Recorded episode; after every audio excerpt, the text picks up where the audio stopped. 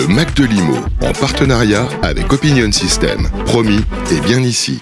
Bonjour euh, Stanislas de Dinchin, merci de répondre à nos questions. CEO et cofondateur d'Osman, la néo-agence créée en 2018. Alors nous allons parler ensemble euh, des passoires énergétiques, puisque bon, c'est au cœur de l'actualité. Depuis le 24 août dernier, eh bien, euh, la première étape euh, de la loi climat et résilience s'applique aux pires passoires thermiques, c'est-à-dire aux biens classés F et G, dont le loyer ne peut plus être augmenté. Les propriétaires bailleurs ne peuvent plus l'augmenter.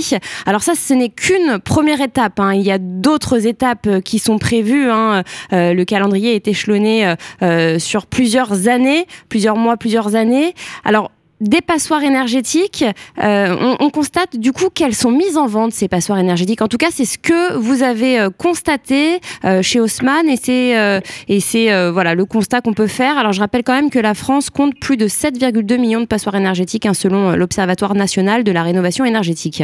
Oui, alors effectivement, c'est ce qu'on peut observer parce que suite aux annonces qui ont été faites sur la loi climat et résilience, euh, de nombreux propriétaires qui avaient ces biens-là pour les louer euh, se sont mis à les vendre. Et donc, euh, le corollaire de, de, ça, c'est que effectivement, ce sont des biens qui n'intéressent plus les investisseurs. Par contre, ce sont des véritables opportunités pour d'autres types d'acheteurs qui, eux, vont plus avoir comme objectif de pouvoir habiter l'appartement qu'ils s'achètent et donc ne sont pas soumis à une contrainte sur le loyer. Et donc, dans cette typologie d'acheteurs, on en observe deux. Oui on observe d'une part des primo-accédants mhm. euh, et on observe d'autre part euh, des moins de 30 ans pour quasiment un tiers des, acheteurs de ces biens F ou G. Les propriétaires bailleurs les vendent ces biens puisqu'ils, euh, j'imagine, ils refusent de, payer pour faire des travaux ou ils ne peuvent pas payer pour faire des travaux de rénovation énergétique alors, soit ils peuvent pas, soit ils considèrent que ça n'est pas rentable de le faire. Ça peut coûter cher, ça a un impact évidemment sur la rentabilité de l'investissement qu'ils ont fait, et ils anticipent qu'à terme, ils ne pourront pas augmenter leur loyer pour pouvoir répercuter euh, les frais qu'ils ont engagés pour les mettre aux normes. Du coup, alors, quand euh, elles sont mises en vente, ces passoires énergétiques, est-ce que euh, le prix est bradé? Est-ce qu'on peut dire que le prix du bien est bradé? Alors, bradé, j'irai pas jusqu'à là pour l'instant.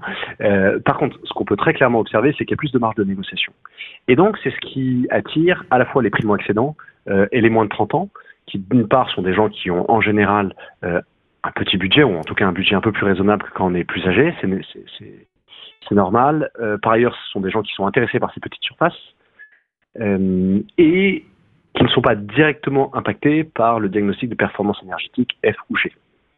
Et donc tout ça mis tête bout à bout entre le fait que ce sont les biens qui leur correspondent, euh, que bon an mal an ils s'en fichent que ce soit F ou G, et qu'en plus il y a plus de marge de négociation, et eh bien ça devient des biens qui sont attractifs pour eux. En tout cas, c'est ce qu'on a constaté chez Haussmann.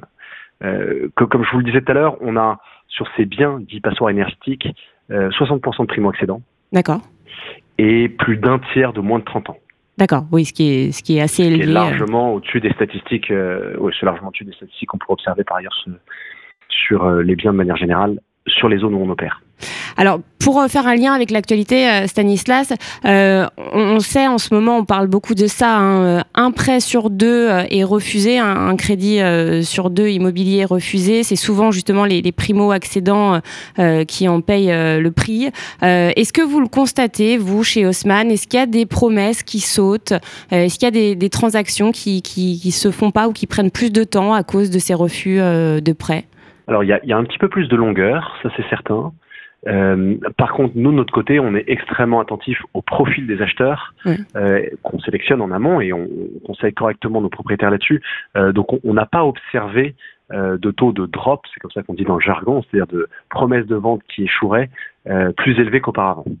D'accord, parce que vous faites une, une sélection déjà peut-être un peu plus un peu plus stricte on fait une sélection extrêmement stricte des dossiers des acheteurs. Oui, ça fait partie euh, très clairement du devoir de conseil qu'on a envers nos propriétaires vendeurs. Eh bien, merci infiniment Stanislas de Dinchin.